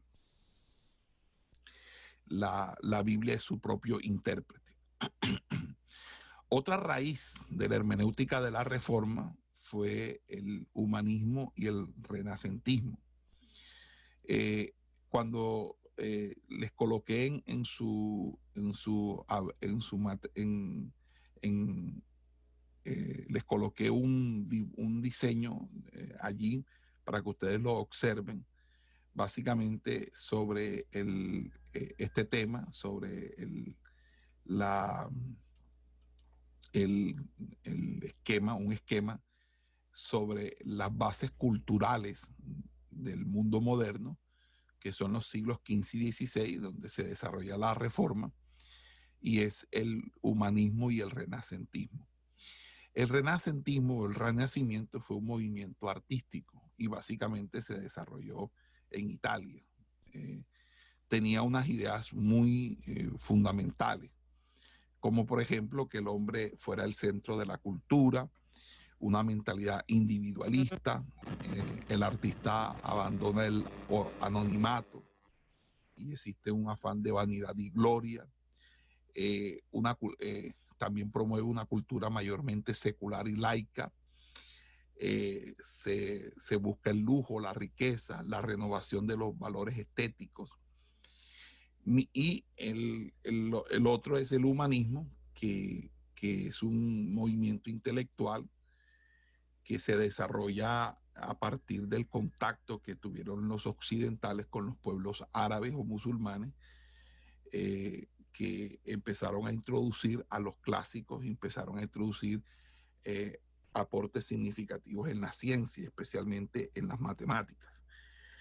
Eh, también ahí hay un, aspecto y es que con la caída de Constantinopla, que se dio en el siglo XV, en el siglo XV muchos eruditos de, del bastión eh, o el reducto del Imperio Romano se fueron hacia, hacia Italia y con ello empezaron a dar a conocer eh, mucho más los clásicos grecorromanos, los, los clásicos griegos, porque realmente lo que se conocía de, la época clásica estaba muy limitado y, no era del, del, agrado de la Iglesia Católica que se, que se desarrollase eso.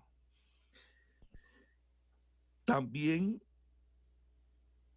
fue importante la invención de la imprenta y la creación de las academias para el desarrollo del humanismo.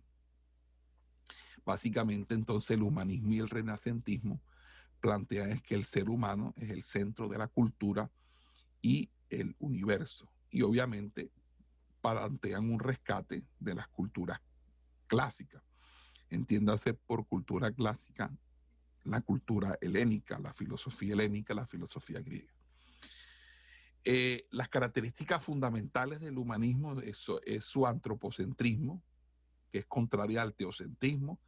Antropo significa hombre, centrismo es decir, el hombre como centro, contraria al teocentrismo, teo Dios, centro, centrismo, el centro es Dios. Entonces, contrario a que Dios sea el centro, ahora es el hombre el que es el centro. También se encuentra el, el principio de autodeterminación, que es un principio, obviamente, que, rescata la libertad humana y es contraria al principio del, providencialismo, el providencialismo, y eh, plantea una sociedad más secularizada, una idea de un hombre universal y una, una revalorización del pensamiento filosófico griego. Entonces, bajo, esta, bajo este marco o, bases culturales se desarrolla en el siglo XV, decimoquinto, siglo XV y XVI, las bases culturales eh, del mundo moderno. Entonces, em, en, ese orden de ideas, en ese orden de ideas, nosotros vamos a encontrar eh, que el humanismo tuvo dos figuras muy claves. Eh, que fueron, eh, o, sí, el humanismo tuvo dos figuras clave. Y esas dos figuras clave fue Erasmo de Rotterdam y también un autor llamado Reuchlin, Reuchlin, Reuchlin, Juan Reuchlin, que entre otras cosas fue tío de Felipe Melanchthon, que es el padre del conocimiento hebreo para la iglesia cristiana, fue el que publicó una gramática hebrea y un léxico hebreo. Además, publicó todo lo que las reglas del acento y la ortografía hebrea y una interpretación gramática de los, de los salmos penitenciales. A, Reuchlin se le llamó el, Jerónimo del Renacimiento. Y también, obviamente, Erasmo de Rotterdam, que fue quien quien publicó por primera vez la primera, la edición crítica del Nuevo Testamento en griego, que se llamaría Textus Receptus. Y eh, esa edición crítica vino con anotaciones, paráfrases de los evangelios. Y eh, ahí surge la interpretación con énfasis histórico y filológico. Lutero usó mucho el Nuevo Testamento de Erasmo, se, le sirvió mucho para sus interpretaciones también, obviamente, Lutero fue alguien eh, que, imprimió una gran influencia dentro de la hermenéutica de la Reforma. El solo hecho de haber traducido la Biblia al alemán, Lutero hizo un gran servicio a la nación alemana, porque fortaleció el, ímpetu de tener las escrituras en el, lenguaje que la gente hablaba, que la gente tenía, que, era el lenguaje cotidiano no un latín que nadie, nadie, absolutamente nadie eh, lo entendía. Y debemos reconocer que los principios hermenéuticos de Lutero fueron mejor que su práctica. Eh, es a él a quien debemos la mayor énfasis sobre el significado literal como la única base apropiada para la exégesis. Lutero despreciaba toda interpretación alegórica, la llamaba escoria, especulación, puro, puro polvo. Y eh, su hermenéutica se basa básicamente en un criterio de que el Espíritu Santo es el escritor más sencillo que hay en los cielos y en la tierra, y por lo tanto sus palabras deberían ser interpretadas desde ese sentido más sencillo. Acuérdense que el, Lutero está en contra de la del, cuarteto de normas o de sentidos, el sentido, eh, eh, el sentido anagógico, el sentido alegórico, el sentido moral, y él se, se, casa con el sentido literal, que es uno de los cuatro que aparece en el medievo. Eh, obviamente, junto a Lutero hay que destacar a Calvino, que también hizo unos comentarios sobre Gálatas, por ejemplo. Eh, y, él también fue un crítico de, obtener varios significados de una misma porción bíblica. También él hace una, un estudio sobre Romanos. Bueno, eh, Calvino prácticamente hizo comentarios de todo el Nuevo Testamento. Y, él pues también eh, pues, consideró que no se debía usar la escritura a nuestro placer y jugar con ella como si fuera una pelota, sino que debía eh, permitir, eh, dejar que el autor diga lo que dice en lugar de nosotros atribuirle lo que nosotros pensamos que debió haber dicho. En la reforma se establecen el principio de la sola fidei y la sola gracia, que es la sola fe y la sola gracia, que constituyen el principio material de la reforma, que no es más que el principio de la, eh, de la justificación por la fe y el principio de la sola escritura. El principio eh, básico es que tanto la fe como la gracia están fundamentados en la sola escritura y que no, y que en, ese orden de ideas hay un rechazo contundente contra la tradición eclesiástica, especialmente con todo, toda esta parafernalia y toda esta serie de imposiciones de carácter económico, de carácter transaccional que se vino desarrollando en la Edad Media a través de un sistema corrupto y, y corruptor que fueron las indulgencias, las ventas de los perdones papales, que tenían como objetivo sacar a la gente del purgatorio y llevarla al cielo, y, las misas a los muertos. Todo esto eh, eh, generó este movimiento eh, de protesta, este movimiento contrario a la oficialidad romana. Entonces, básicamente, los fundamentos de la hermenéutica de la reforma fueron seis principios hermenéuticos. El principio psicológico, que dice que la fe y la iluminación son los requisitos personales y espirituales para el intérprete. El intérprete debe buscar la dirección del espíritu y depender en esa dirección. Otro principio que es el principio de autoridad, dice que la Biblia es la autoridad suprema y final en todo asunto teológico y por lo tanto está sobre toda autoridad eclesiástica. También está el principio literal. Lutero mantuvo la, la primacía, como decía, de la interpretación literal. Eh, no, no estaba de acuerdo y refutó la interpretación cuatripartita de los escolásticos y rechazó específicamente el método alegórico. Eh, también el principio de la suficiencia, que dice que el cristiano piadoso puede entender el verdadero vocabulario o significado de la Biblia y por lo tanto no necesita las guías oficiales ofrecidas por Roma. Entonces, eh, en, ese orden de ideas, él consideraba que la claridad de la Biblia, junto con el sacerdocio de todos los creyentes, hace que la Biblia sea propiedad de todos los cristianos y no de un grupo específico. Eh, él consideraba que la claridad de la palabra significa que fue escrita en un lenguaje ordinario, con un sentido ordinario, que su verdadero significado no era alegórico, que de ninguna manera era oscuro, sino que por el contrario, eh, había eh, este, un, un, principio intrínseco de autoridad que no debíamos apelar a una supuesta autoridad eclesiástica para definir el verdadero significado de la Biblia, porque el verdadero intérprete de las escrituras es la escritura misma.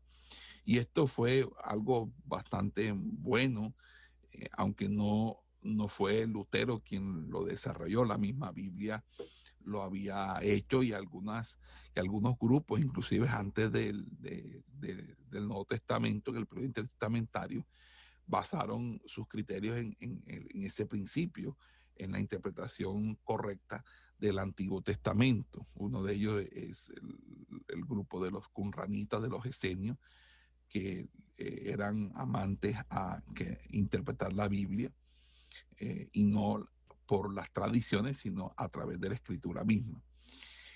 Eh, también encontramos el principio cristológico, que es la función de toda interpretación en, en las escrituras, es encontrar a Cristo.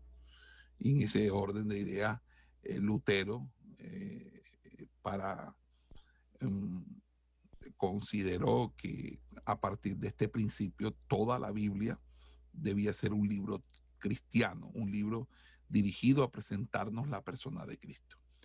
Y obviamente el, último principio es el principio de la ley y el evangelio, donde él consideraba que no debía haber una, una contradicción entre el Antiguo Testamento y el Nuevo Testamento, porque el, Antiguo Testamento con la ley, la ley de Dios fue dada para postrarnos a causa de la culpa del pecado, y la salvación viene por la gracia de Dios por medio de la fe en Cristo.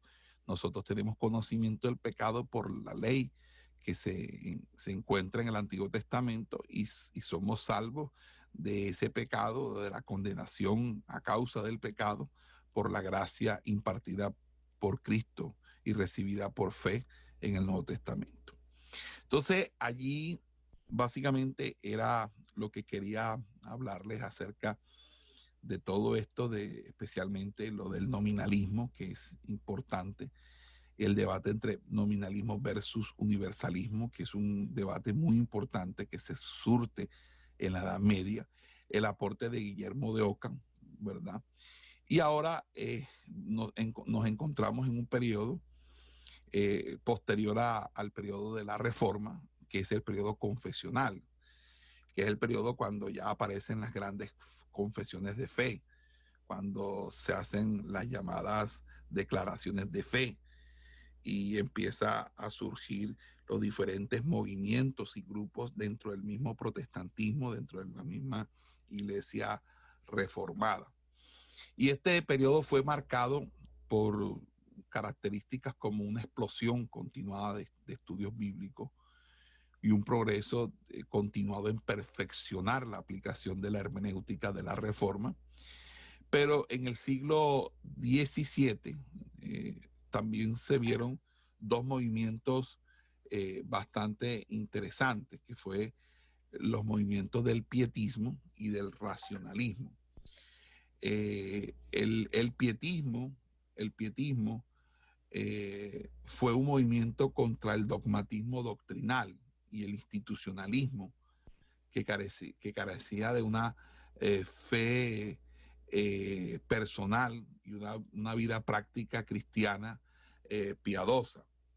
ese, ese movimiento pietista es un movimiento que se surte en, en Alemania y es un movimiento es un movimiento muy significativo eh, porque eh, es un movimiento que influyó poderosamente en la cultura eh, alemana, en la cultura alemana. De hecho, bajo el pietismo fue que fue educado Emmanuel Kant, uno de los más importantes filósofos de, alemán, porque el pietismo era en cierta manera, ah, porque la madre de, él, Kant, fue pietista, y a eso se debe la rigurosidad, la, disciplina con que se le conoció a Kant. Kant era una persona de, hábitos y, sobre todo era una persona que era muy estricta en su, en su, en su vida cotidiana, tenía horas específicas, de tal manera que eh, siempre salía a caminar a la misma hora. Tanto era que se decía en ese entonces que se podía saber la hora exacta eh, sabiendo lo que Khan hacía. Si estaba caminando, ya sabían qué hora es. No está caminando Khan, significa que eh, debe ser esta hora, porque todos los días a esta misma hora camina. Entonces era algo bastante, bastante tremendo. El, el, pietismo fue un movimiento luterano, fue un movimiento luterano que fue fundado por, por Spener durante el siglo XVII eh, y este, contó con, con eh, muchas personas como eh, Kant, que, él fue practicante del pietismo. Y el, el, pietismo daba más importancia a la experiencia religiosa personal que a la rutina del culto y, enfatizaba la lectura y estudio de la Biblia. Entonces el pietismo era muy muy dado a, asumir la piedad personal. De hecho, pietismo viene de pietate, que es de donde surge la palabra piedad. Eh, el pietismo fue contrario a todo dogma y a toda institución eclesiástica. Eh, ellos consideraban que, que, lo más importante era la oración, que la misma liturgia, y sobre todo la oración que era en grupo o en comunidad. Entonces allí eh, nosotros encontramos eh, a tres principales exponentes de este movimiento, que fue Felipe Jacob Spener, que fue pues obviamente el, digamos que el fundador, Augusto Hermann Frankl y Juan Alberto Benker. Este último fue el más importante porque él fue el que hizo unos estudios textuales y unos comentarios del Nuevo Testamento. Pero por otra parte, eh, eh, nos, tenemos que eh, nos tenemos que referir a algo que surgió precisamente luego del renacentismo y del humanismo, que fue el, el racionalismo. y el racionalismo fue promovido por hombres como Descartes, Hobbes, Spinoza, Luke, eh, a, nivel filosófico y a nivel teológico por Wolf, Reimarus y Lexing. Ellos básicamente eh, trataron, eh, estos teólogos que hunden sus raíces en el racionalismo cartesiano y todo el racionalismo de la edad moderna, fue el de naturalizar la revelación especial y dar las, las semillas que van a utilizar para el cuestionamiento racional de las escrituras. Es decir, eh, ellos fueron los iniciadores de la cristiandad liberal y del destructivo criticismo alto de los siguientes cuatro siglos, porque ellos van a, considerar que la Biblia debía someterse al arbitrio de la razón, en ese sentido eran, eran kantianos, y por ende la Biblia era objeto de, estudio y de investigación como cualquier libro. Es decir, la Biblia no puede ser un libro sobrenatural, un libro eh, eh, de milagroso, porque eso realmente va en contra de la razón. Luego nosotros vamos a encontrar que esta, esta tendencia se, se mantiene en las facultades de teología, sobre todo de Alemania, de Tubinga, por ejemplo, y allí empieza a desarrollarse todo una hermenéutica y una exégesis racionalista, una hermenéutica, una exégesis eh, que básicamente estaba en contra y surge la, escuela de Wellhausen, la escuela de la alta crítica, todo esto que niega de que, de que Moisés haya escrito este libro, que Isaías no escribió Isaías, y todo esto que uno a veces encuentra en, en muchos escritos, estudios al respecto. Y ahí surge lo que nosotros llamábamos el periodo histórico crítico, en el siglo XVIII. Eh, la, Biblia empieza a ser objetada por el liberalismo, eh, a ser criticada, este, eh, básicamente. Y aquí vamos a, encontrar dos personajes muy interesantes, que es Mayer Mayer fue un teólogo, filólogo y filósofo alemán. Eh, era un teórico de la, de la hermenéutica y él eh, también fue movido no solamente por el racionalismo, sino también eh, por todo lo que representó la tradición reformada. Él, él, aunque se educó en las escuelas moravas, que era la Hermandad de Moravia, que es una iglesia preluterana, eh, y también fue, obviamente, tuvo una, una, crianza luterana. Eh, eh era alguien que amó mucho el estudio del latín, del griego y el hebreo, y eh, de hecho manejó muy bien esos idiomas o los conocía. Pero el asunto es que él estudió mucho la filosofía kantiana, fue discípulo de, de Schegler, y ahí es donde eh, él entra al movimiento llamado el movimiento romanticismo, del romanticismo de los círculos literarios de Berlín.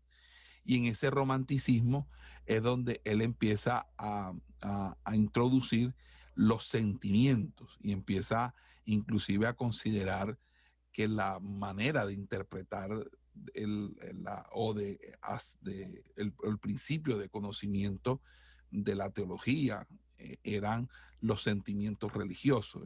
Él genera esa, esa, esa visión romántica, romanticista de, la teología.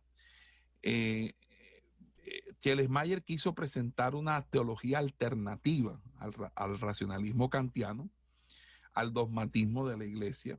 Eh, y Kant eh, con Kant estuvo de acuerdo, por ejemplo, que, no, eh, que, o mejor dicho, eh, estuvo de acuerdo con Kant de que fuera posible conocer a Dios por medio de la razón. Y el lugar para conocer a, Dios e, era la ética y la moral, pero cuestionó la ética como el lugar para el conocimiento de la deidad.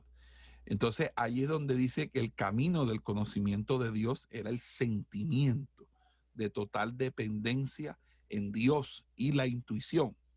Y las obras que él, él, escribe eh, hacen que la religión se defina como el sentimiento e intuición del universo. Por eso entendía el cristianismo como el sentimiento y la dependencia de Dios.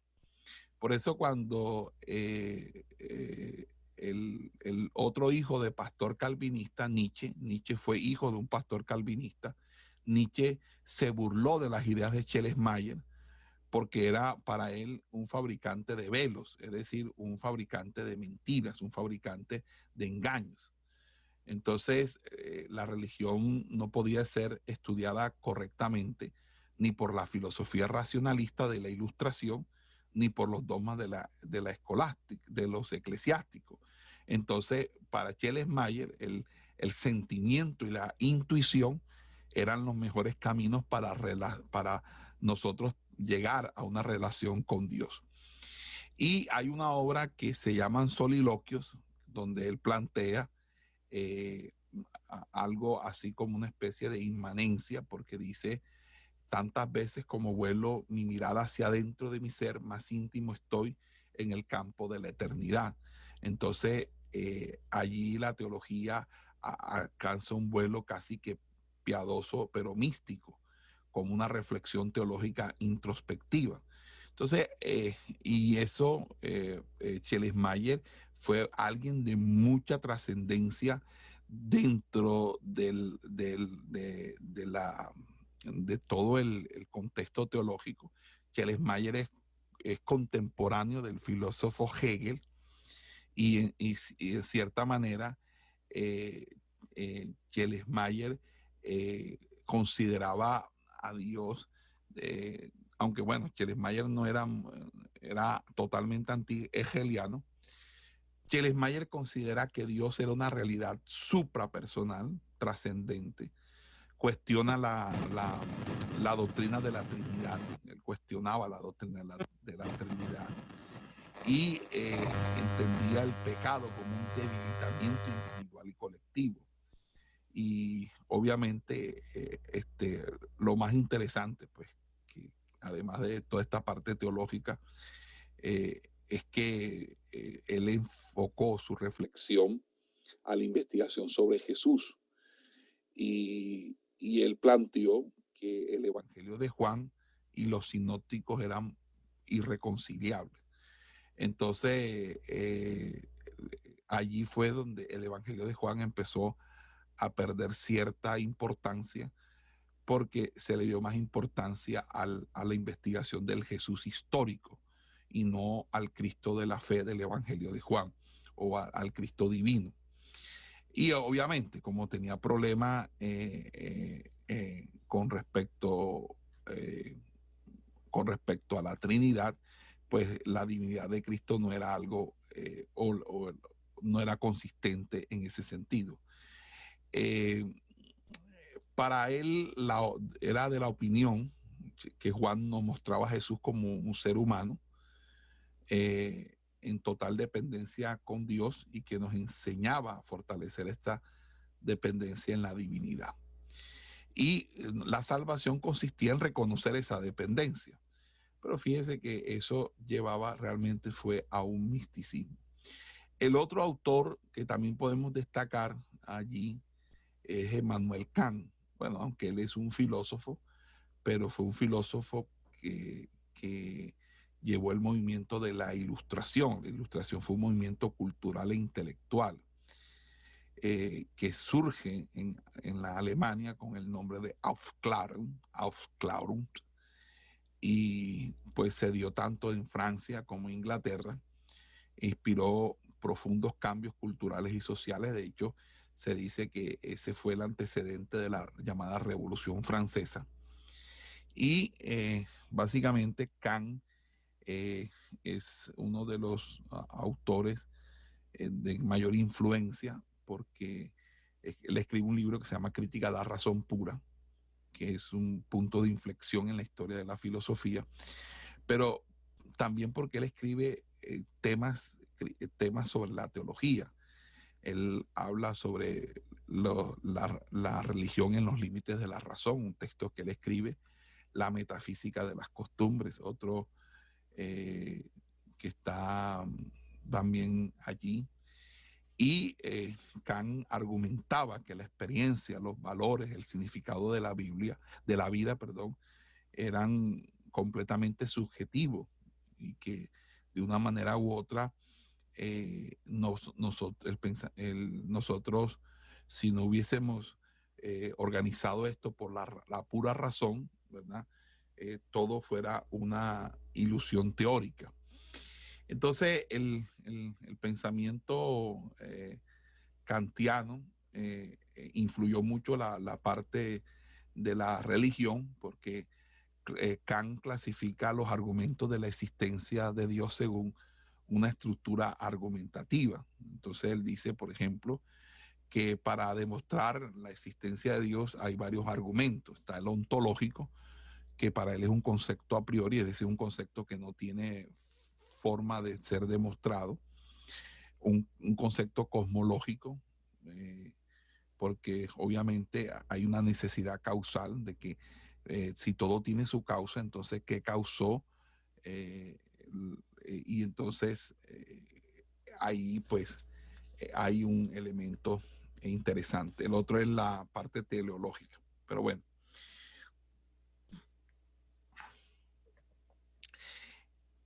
Kant escribe un libro, un pequeño libro que se llama El único fundamento posible de una demostración de la existencia de Dios.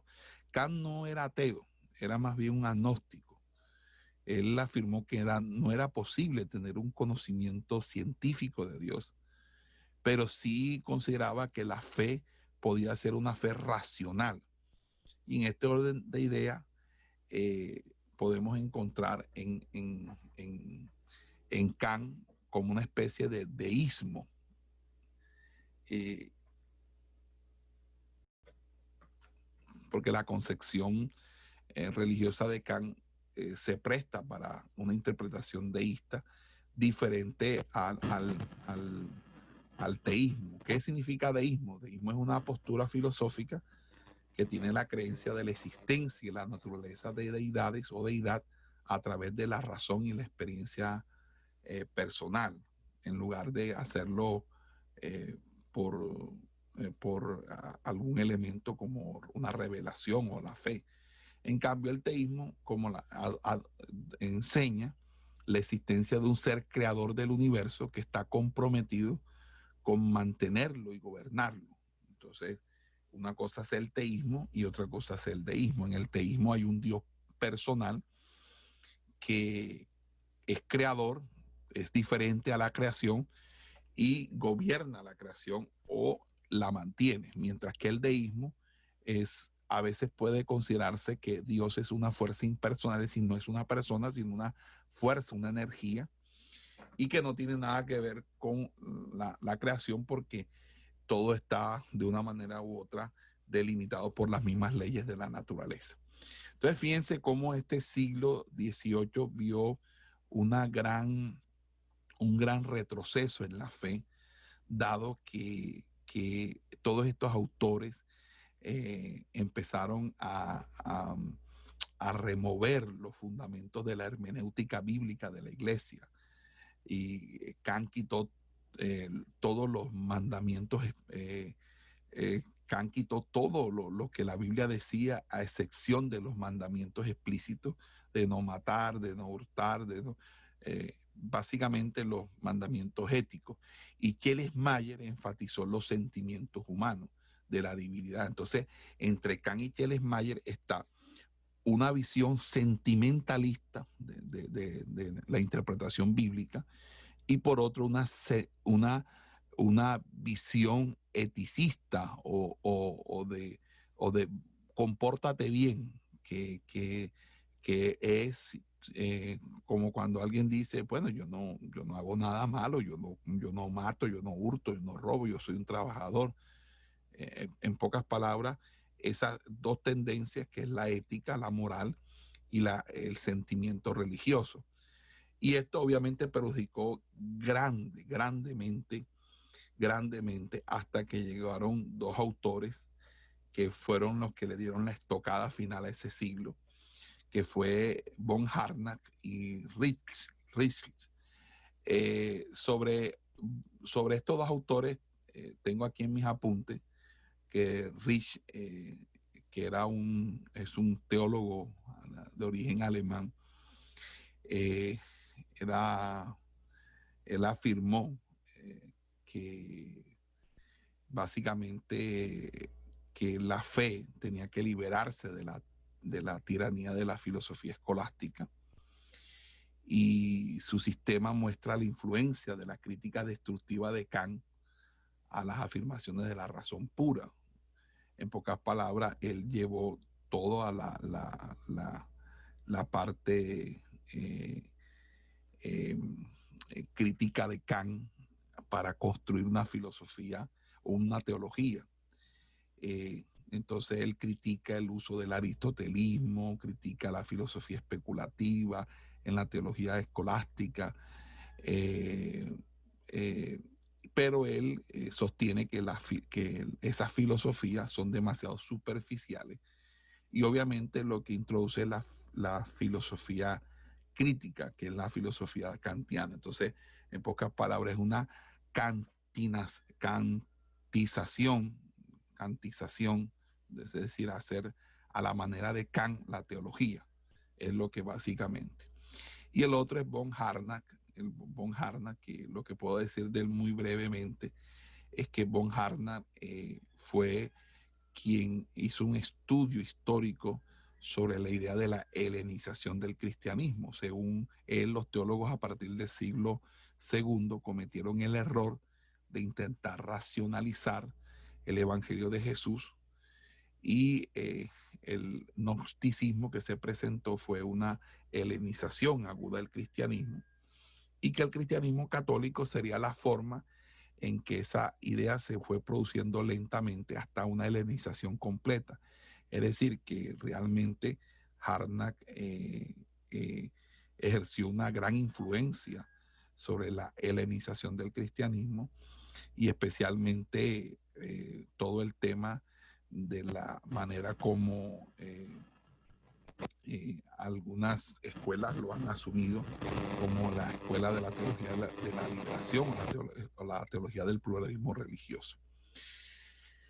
Eh, bueno, hermanos, eh, mm,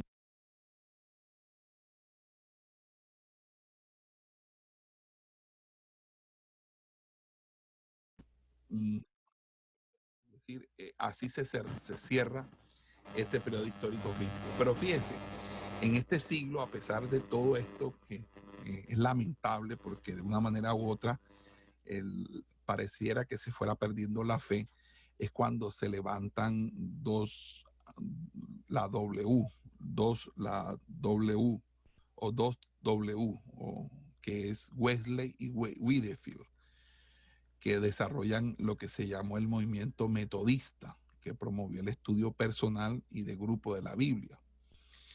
Eh, este, movimiento se da en contrapeso a todo ese liberalismo y criticismo de, estos autores de Rich, de von Harnack, influenciados por Kant y Schlesinger. Entonces ahí Wesley y Whitfield eh, son los que desarrollan unos, grandes avivamientos en Inglaterra, Wesley y Whitfield en los Estados Unidos. Y ese fue el movimiento metodista que luego se conoció como el movimiento de santidad, básicamente, de, la santidad, que obviamente tuvo una, una influencia eh, de, los, de, los, de los llamados eh, puritanos, de los llamados puritanos. Ok. Bueno, hermano, eh, seguimos con el último periodo, con esto terminamos, que es el periodo contemporáneo, que es el, el siglo XX donde hay dos autores, que, es Karl Barth y Rudolf Bullmann. Bullmann y, Karl Barth. Karl Barth eh, fue un, un influyente teólogo del siglo XX. Eh, él, él, tomó lo que se llamó la teología, que se llama